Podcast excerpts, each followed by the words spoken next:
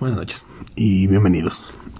Me presento, mi nombre es John y antes de comenzar este episodio me gustaría recordarles que por favor me siguieran en, pues en todas las redes sociales, bueno no en todas, eh, eh, pueden seguirme en Facebook, Twitter, eh, Instagram. Y bueno en esos tres me pueden seguir como John Podcast, en TikTok me encuentran como John Hell, también estoy en, en YouTube con dos canales, nada más que pues ahorita no, no los he alimentado de, de contenido. Pero pues igual este pueden seguirme, eh, suscribirse.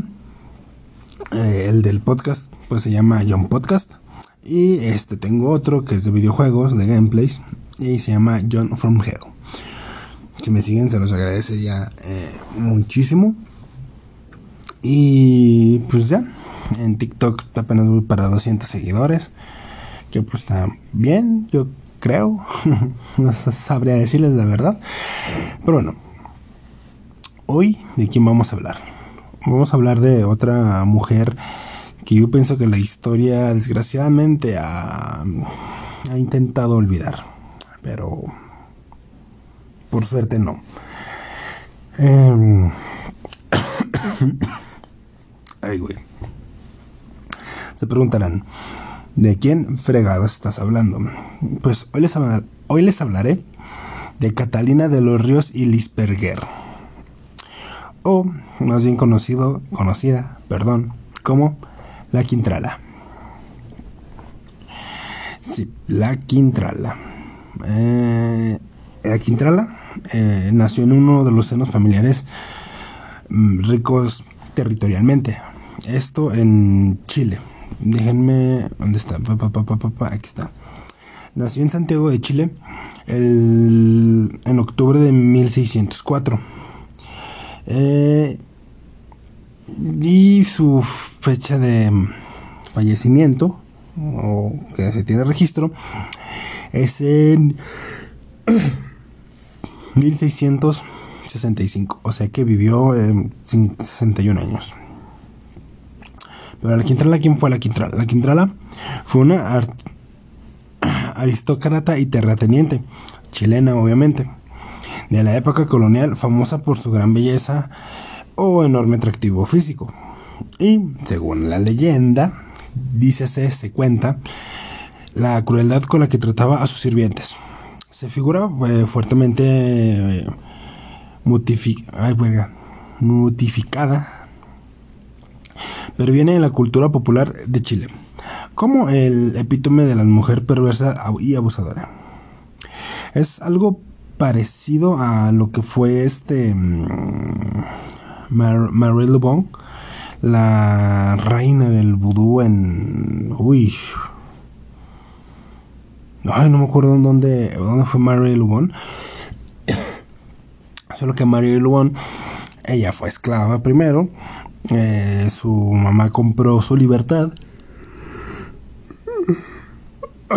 Mariel Lubon, este, pues, luego les contaré de, de Mariel Lubon, la, reina del vudú.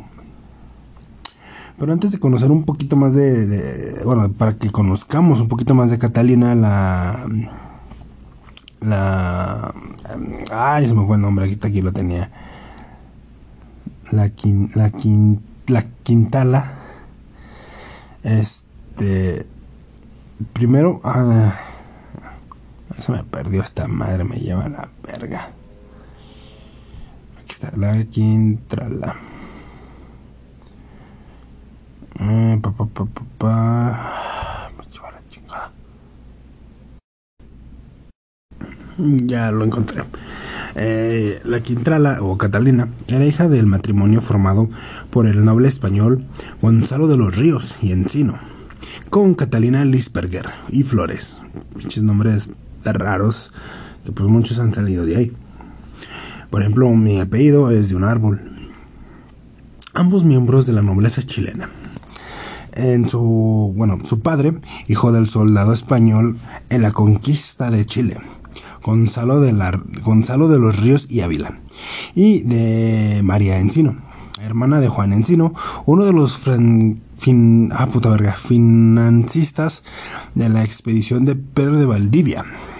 Era un cobrador terrateniente de la sociedad colonial santiaguina, ostentando el grado de general real del ejército.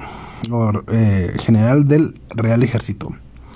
Maestre de campo por ejército. Ay, perdón.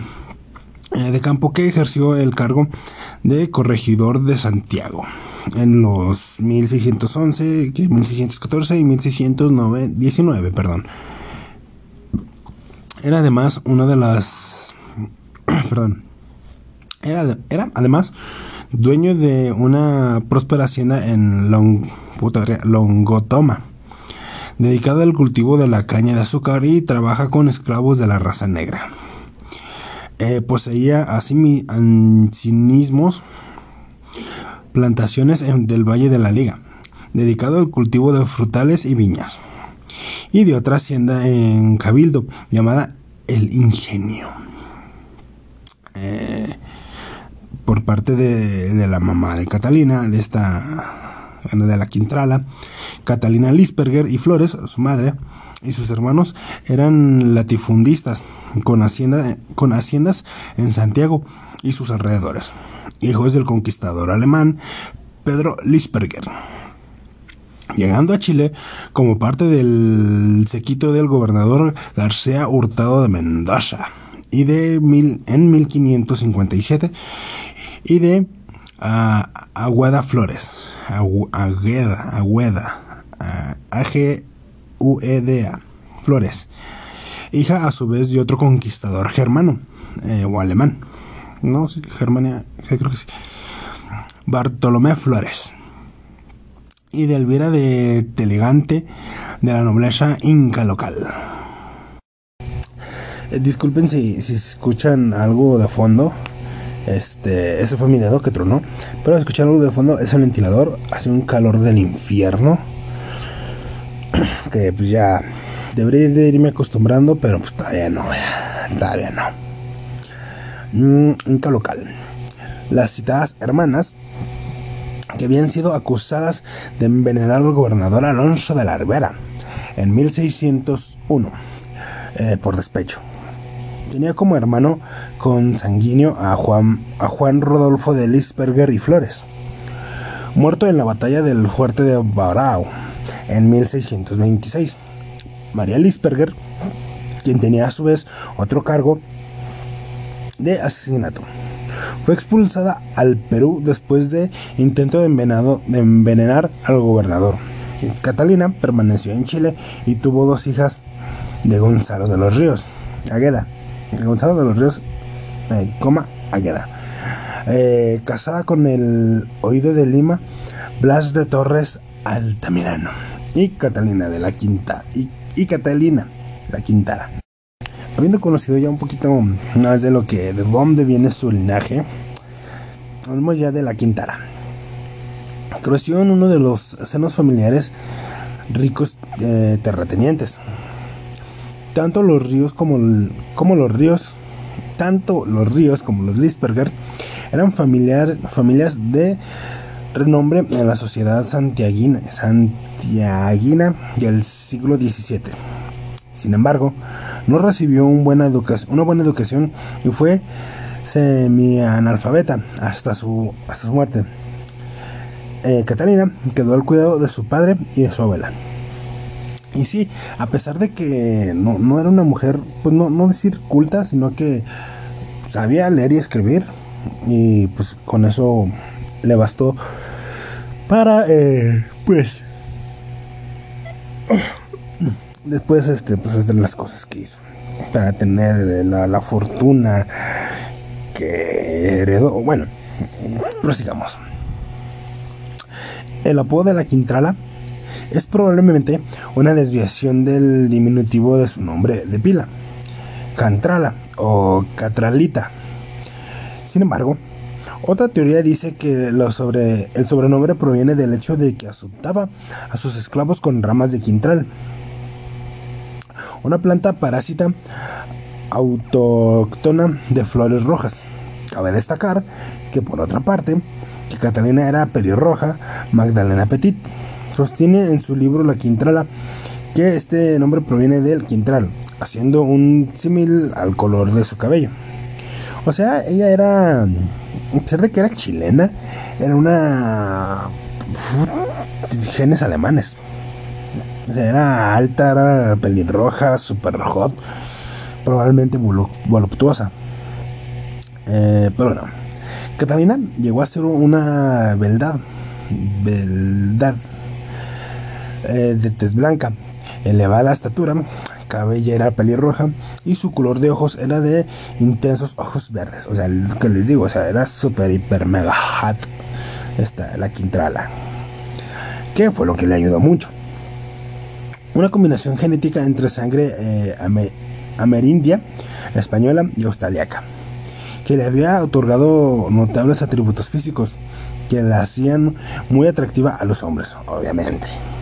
Según las crónicas del obispo Francisco González de Salcedo, de 1622 a 1634, se dice que una de sus tías le acercó a las prácticas paganas de la hechicería, con su abuela Agueda Flores, nieta de Tala Canta Yave, Tala Canta Yade, gobernador inca de Telegante, que pues obviamente un clérigo o bueno, un obispo no, no sé la diferencia, la verdad. Y pues... Perdón. Y pues la neta me vale madres. Era normalmente que pues como no era católica, que hacía brujería y pactos con Satán y que era hija del diablo, porque pues católicos. Una de las primeras acusaciones se le hicieron a su, en su contra fue una de la que había asesinado a su propio padre, Gonzalo de los Ríos y Encio, envenenándolo con una cena preparada por ella misma. Al parecer, pollo según Benjamin Vincuña sabe qué madres. Nombre, apellido extraño. Esto debió haber sucedido cuando su padre fue cuando su padre se encontraba enfermo en cama en el 622. Y ella tenía escasos 18 años, más o menos. Eh, a ver, sí, 18 años. Mm, verde.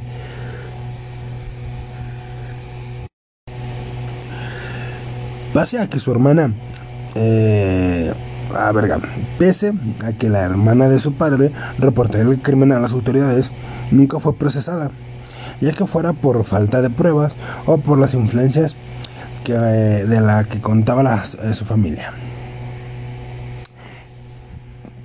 Pero eh, la Quintrala se casó. bueno, miren, llegan escuchando. Su abuela Agatha Flores, quien desde la muerte de, su, de sus padres era su tutora. Como una forma de, que su nieta tomara mejores vías, buscó a un hombre con quien casarla, ofreciendo una generosa, un generoso dote, o sea, varo. La novia llevó al matrimonio 45.349 pesos, suma bastante cuantiosa en aquellas épocas. En septiembre del 626, a los 22 años, Catalina, ay, güey, contrajo matrimonio de convivencia con el coronel español eh, con suceso en Moule, Alonso verga, Camprofío de Carvajal y Riveros, de 42 años, cuya familia era descendiente de los condes de Urgel y de la casa de Barcelona. Eh, Alonso eh, lo voy a decir Alonso porque su otro nombre o apellido no sé, no lo puedo pronunciar, no sé por qué. Comprofio. Eso de 420 no está chido. No, nunca se pongan 420 antes de grabar un podcast. O si es de risa, sí.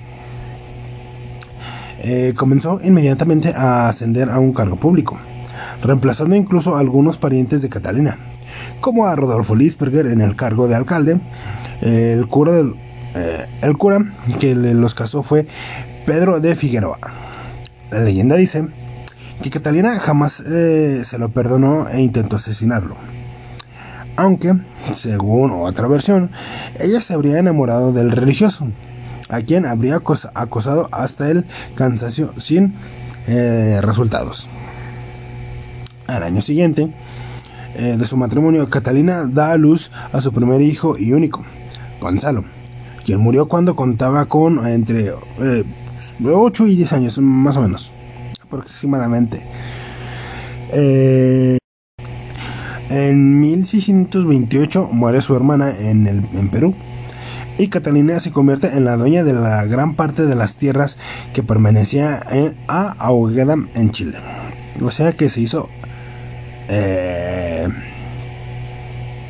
vergamente rica. Según el historiador Benjamin Vicuña, el esposo no era ajeno a las costumbres despiadadas de su mujer. Fue benigno con ella y la amaba. Ella le tuvo un gran aprecio, pero nunca llegó a amarlo. Aquí se dice que la, el, bueno, este, el, esposo de la Quintrala le perdonó cuantiosas este, infidelidades, este, cosas, el maltrato a los, a los, este, a los esclavos, que sí. Sí, también hubo esclavos en, en Latinoamérica. A lo mejor no en México, quizás con la Inquisición mexicana, pero bueno, X, ¿no? Eh, y bueno, les decía de, los, de las amantes de, este, de la Quintrala. Se dice que allá por el 624, Catalina invita a invita mediante un billete amoroso a un rico feudatario de Santiago, aunque se duda de algunos datos de esta versión, porque según lo que es, lo que consta en el testamento de Catalina, no sabía escribir.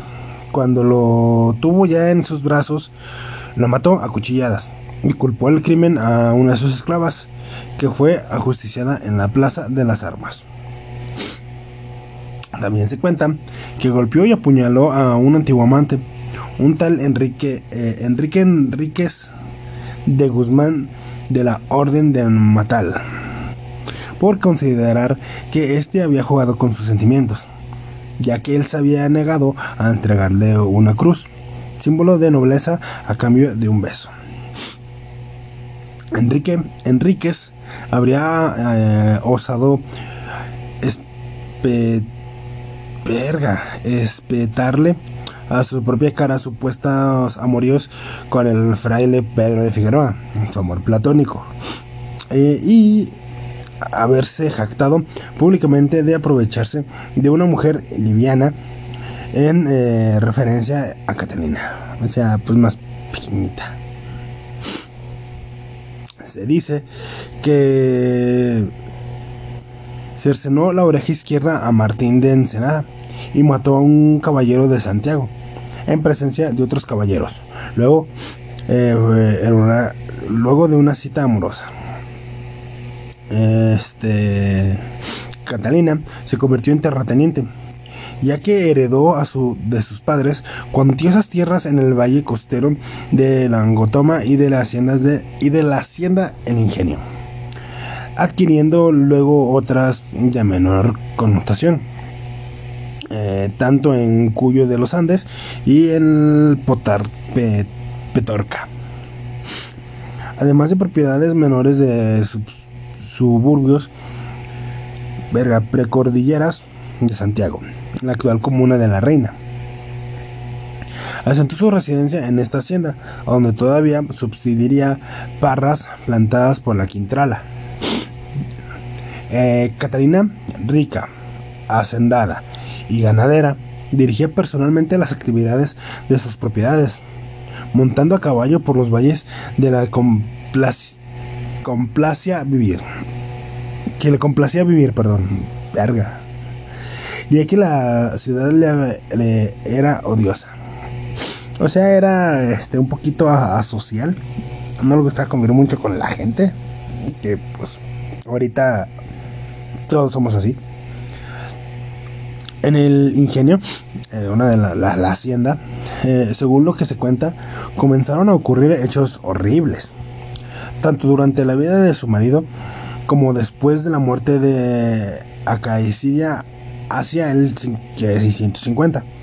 Un esclavo negro, obviamente, llamado Ñatucan Yotong, fue asesinado. Sin que eh, conozca los motivos del macabroso homicidio, la Quintrala lo mantuvo insepulto por dos semanas. En 1633 intentó matar a Luis Vázquez, clérigo de la Liga, que le reprochó su vida disipada de sus, y sus crueldades. Su, su crueldad llegó a tal extremo que ese mismo año sus inquilinos se rebelaron y huyeron hacia los montes y comarcas vecinas. Catalina les hizo atraer a la fuerza mediante previsión de la Real Audiencia, a cargo de a cargo de eh, a puta verga, de, a cargo de esta labor puso al mayordomo Asensio Eres, Erazo, que los prendía los que los aprendía y los llevaba a la hacienda donde Catalina presidía el castigo por rebelión acompañada con su acompañada de su sobrino Jeromino de Altamirano, su mejor apoyo. A pesar de que de continuas denuncias de abuso y crueldades, no recibió castigo alguno porque tenía mucho dinero, obviamente. Fue pródiga entre jueces y letrados. Además, de contar con una numerosa parental de encargos importantes.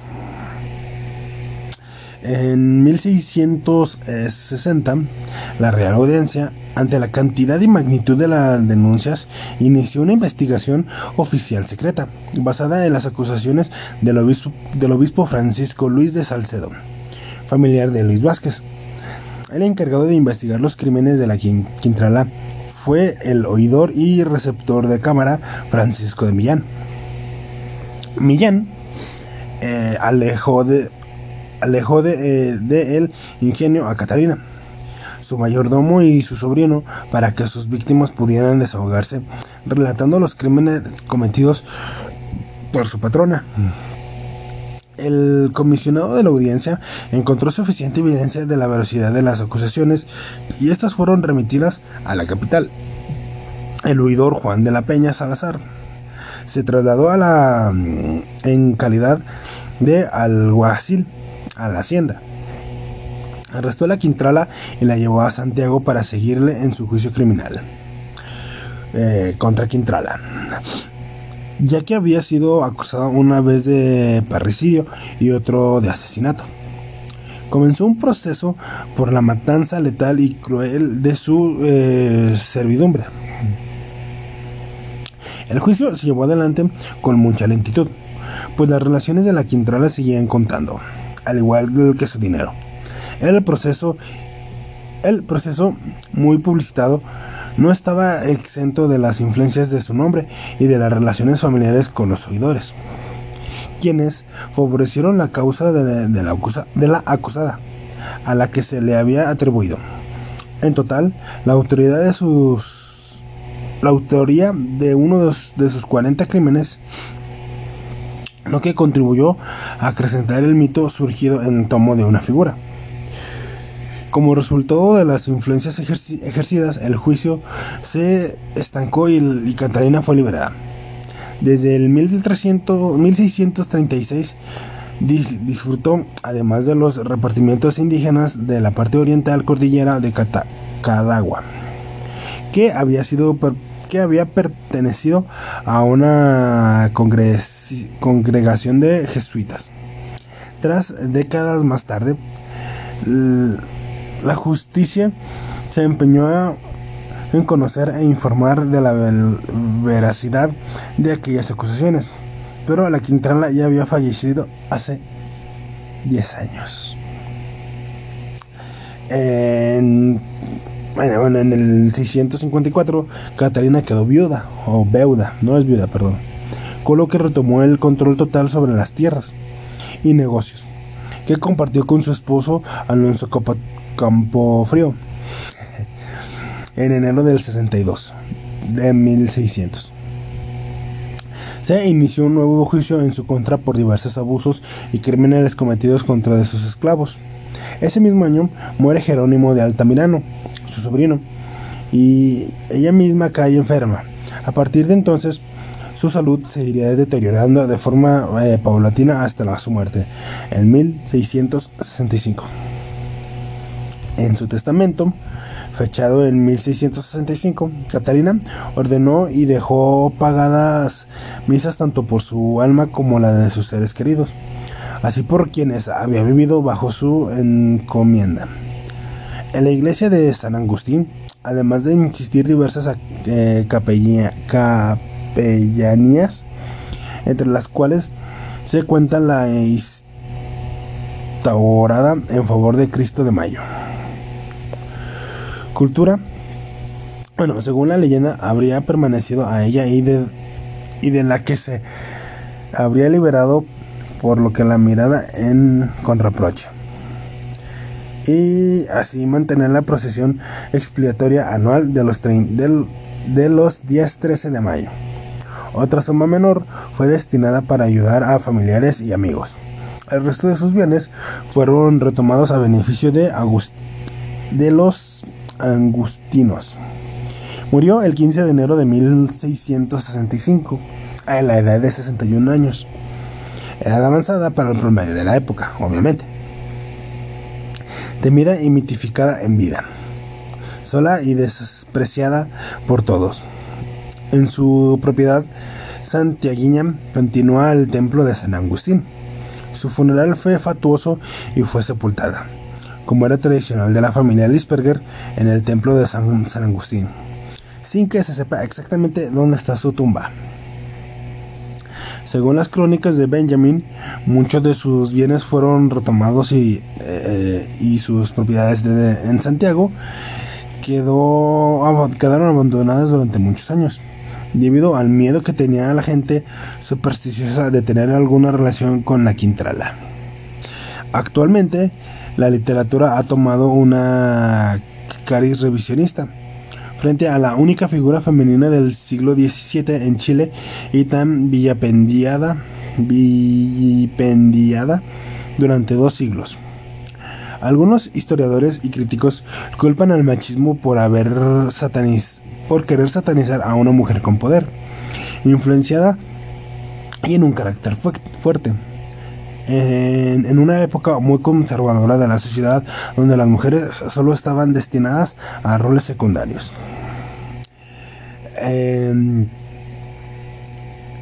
el carácter de la Quintrala ha dejado marcas permanentes en la, en la memoria y las tradiciones chilenas. Numerosas obras de la literatura y teatro amén de una película y dos telenovelas, han sido recreadas sobre su persona. Las obras listadas, eh, solamente ahorita les digo cuáles son, de las muchas que han sido creadas en toma de personaje de la Quintrala. La Quintrala es considerada una feminista por su personalidad y por romper con el terrible patriarcado de la época colonial. Catalina fue cruel y castigadora, pero eso era lo, común en todos los terratenientes. La diferencia en que eh, ella era mujer. En su historia hay varios hechos reales y también muchos otros que han sido parte del mito en torno a su figura creada por el imaginario popular. Eh, de, lo que les digo de, donde hablan de, la Quintrala es Aranguis eh, Catalina eh, la autora, quise acercar al mito de la Quintrala bajo la otra mirada. Eh, por ejemplo, pueden encontrar libros de la, por ejemplo, la Quintrala, este, los Dispeger y la Quintrala, que es donde hablan un poquito más de, esta este, mujer. Eh, hay películas, una de las películas se llama La Quintrala, la doña Catalina de los Ríos Lisperger obviamente Argentina. Hay este, telenovelas, una se llama obviamente La Quintrala, eh, otra se llama Teleduc, que hablan obviamente de La Quintrala, La Doña, eh, Secretos Urbanos.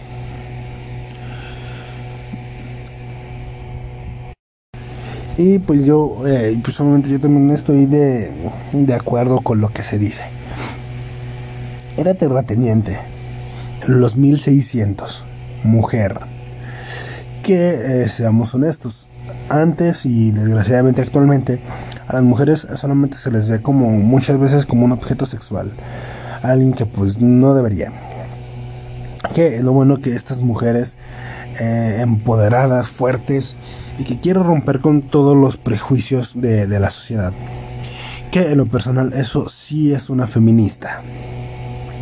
La Quintrala, como en Marie Dubon, como en La Pistolera, este. Como esta. Ay, güey, se me fue el nombre. Pero también es una, una feminista Windy. Windy algo. Luego, lo busco bien. Ay, perdón. Verga, me va bien todo. En lo personal, estas son mujeres que en verdad son feministas, que no necesitan ir a hacer su cagadero, sino que simplemente lo demuestran. Ella sí heredó mucho de su fortuna por sus, por sus apellidos. Sus apellidos la perseguían. Pero aún así, ella fue una mujer fuerte que la iglesia y, pues el hombre, el, hombre heterosexual, el, patriarcado, pues sí, la ha querido satanizar como muchas otras veces lo hemos visto con mujeres, más que nada. Pero no. En lo personal, la Quintrola fue, fue lo que tuvo que ser. Fue terrateniente y los terratenientes pues eran, eran, crueles, eran culeros. Nada más que ella, por ser mujer, tuvo más eh, renombre, más escándalo, por así decirlo. Pero bueno, este, espero que les haya gustado. Ya tenía bastantito que no hace un, episodio de un poquito más de media hora, 30 minutos. Eh, pero esto es un mensaje para las mujeres. Libérense, sean fuertes. No todos los hombres son eh, somos malos. Muchos apoyamos el movimiento, eh, que hay formas de apoyarlo, buenas, otras no tanto, pero pues al final eso es susceptible y es muy personal la forma en que lo veas. Pero sigamos fuertes. Eh, uno como hombre eh, que apoya estos movimientos muchas veces se queda muy afuera por los temas que se manejan dentro del feminismo que sí, la mujer tiene que alzarse y, decir, eh, ser como Lilith, la, primera esposa de, Adán. Eh, yo soy como tú, tú no eres más que yo, los dos vamos de la par. Tú tienes sus cualidades, yo tengo mis cualidades, somos iguales, pero diferentes. Con esa bonita frase, me quiero despedir.